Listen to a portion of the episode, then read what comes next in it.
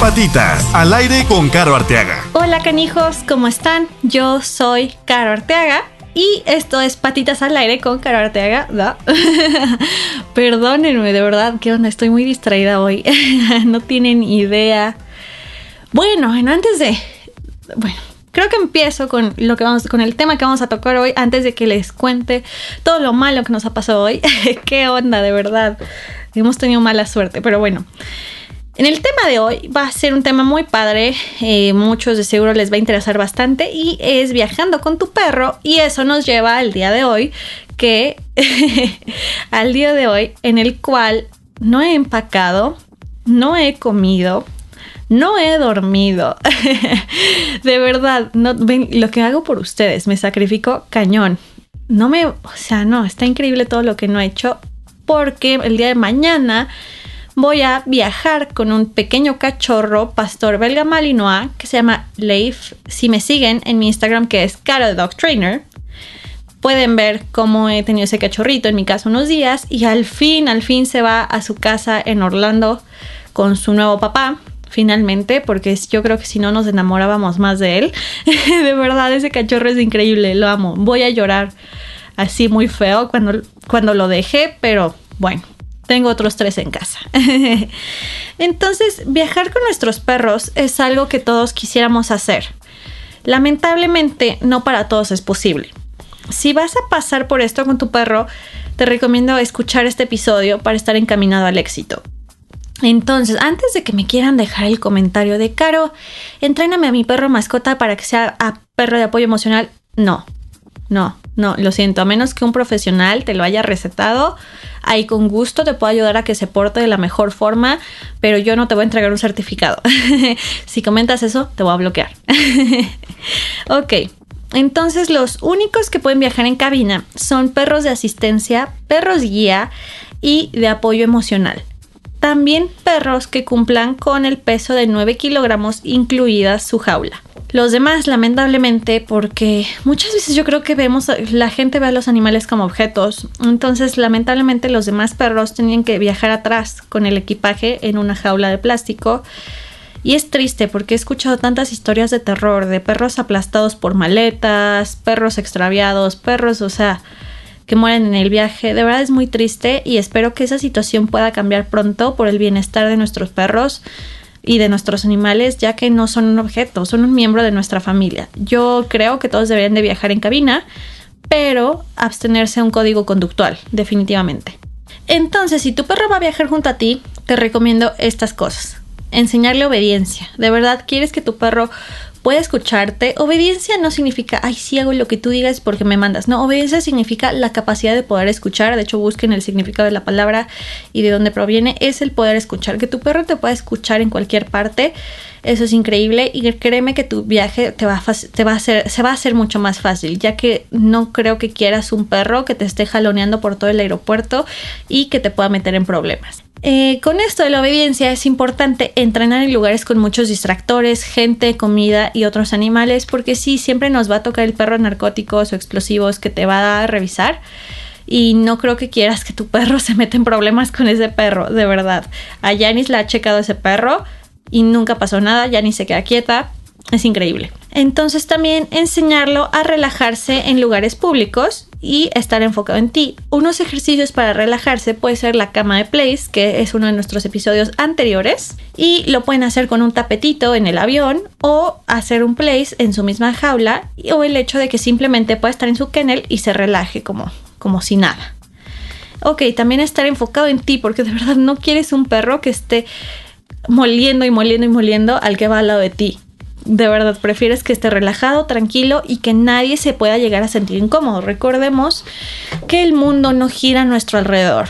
Entonces también tenemos que pensar en la comodidad de las otras personas. Enséñale a descansar debajo de tus piernas. Con la transportadora esta suave cuando viajan en cabina, es importante que se mantenga siempre debajo de tus piernas, ya que si no, este, te puedes meter en problemas. Entonces, enseñarle a que no esté demandando atención y que pueda relajarse debajo de nuestras piernas. Siempre me preguntan, Caro, ¿le puedo llevar un hueso de rodilla a mi perro para que lo vaya masticando en el avión? No, no, no, no, qué asco. Yo creo que yo me vomito si entro a un avión que huele a hueso de rodilla. en serio, ¿cuántos veganos hay en el vuelo? Un día me pasó, un día me pasó un, vegano que se ofendió. No, no es nada contra los veganos, no sé, es una, es una anécdota. Un día me pasó que alguien se ofendió porque yo estaba comiendo un pretzel con pepperoni. Entonces imagínate, si llevas un hueso de rodilla, está cañón, ¿no? Entonces lo que puedes llevarle en vez de un hueso es unas mordederas de plástico tipo nylabón que no hagan demasiado ruido y que no tengan olor. También no lleves el Kong con mantequilla de maní porque la mantequilla de maní huele bastante. Entonces hay que, hay que ser considerados con todos. Ah, sí, es pegajosa, sí es cierto. Entonces imagínate el desastre que vas a hacer. Yo creo que las aeromosas no estarían muy contentas. si tu perro es un perro de asistencia, un perro ya, ya sabrás que esto, el entrenar en los aeropuertos, es algo basiquísimo de su entrenamiento. Entonces no vamos a hablar de perros de asistencia en este podcast, eventualmente lo haremos, pero es algo básico para ellos y tu perro no debería tener ningún problema. Pero aún así eh, están ciertas cositas que podemos hacer para mejorar su experiencia.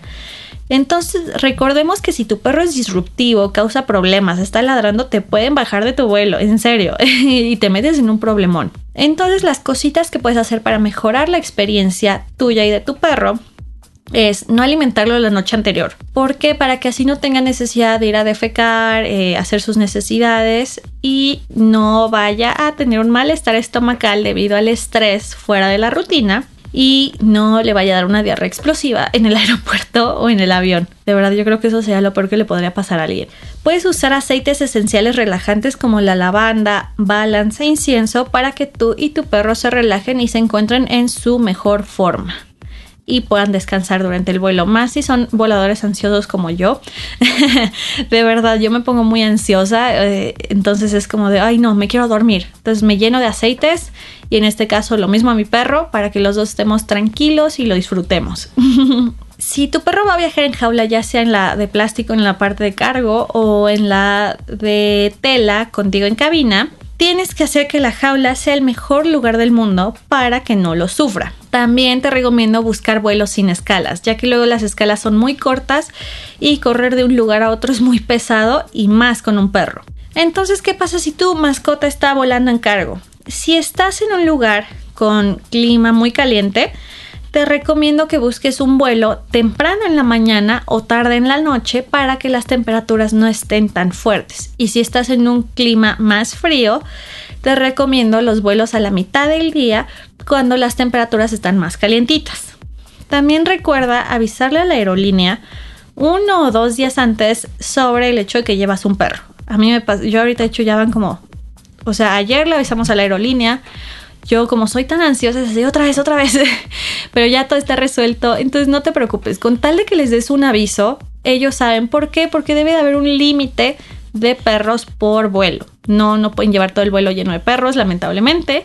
Entonces es bueno hacérselo saber que va a haber una mascota en cabina. Recuerda que también tu perro necesita haber sido revisado por el veterinario para estar despejado para volar y le debe hacer su certificado médico en el que muestra que sus vacunas están completas, el perro está saludable, etc.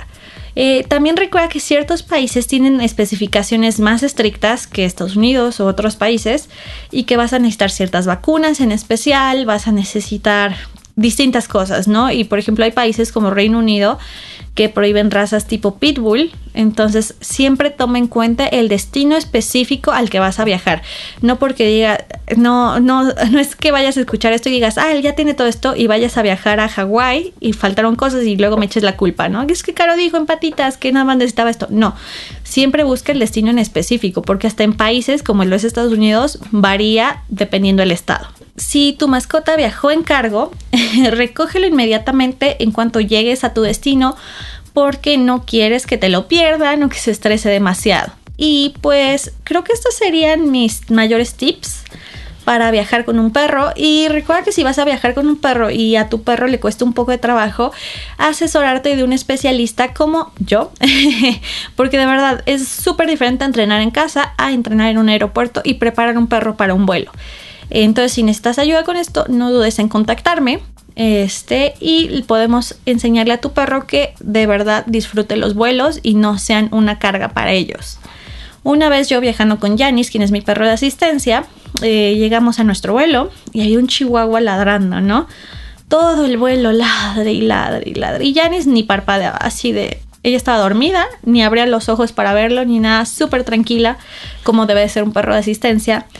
Y llegamos a nuestro destino y el chihuahua se les escapa e intenta atacar a Yanis. Y entonces por eso es que debes de ser considerado, considerado con los demás.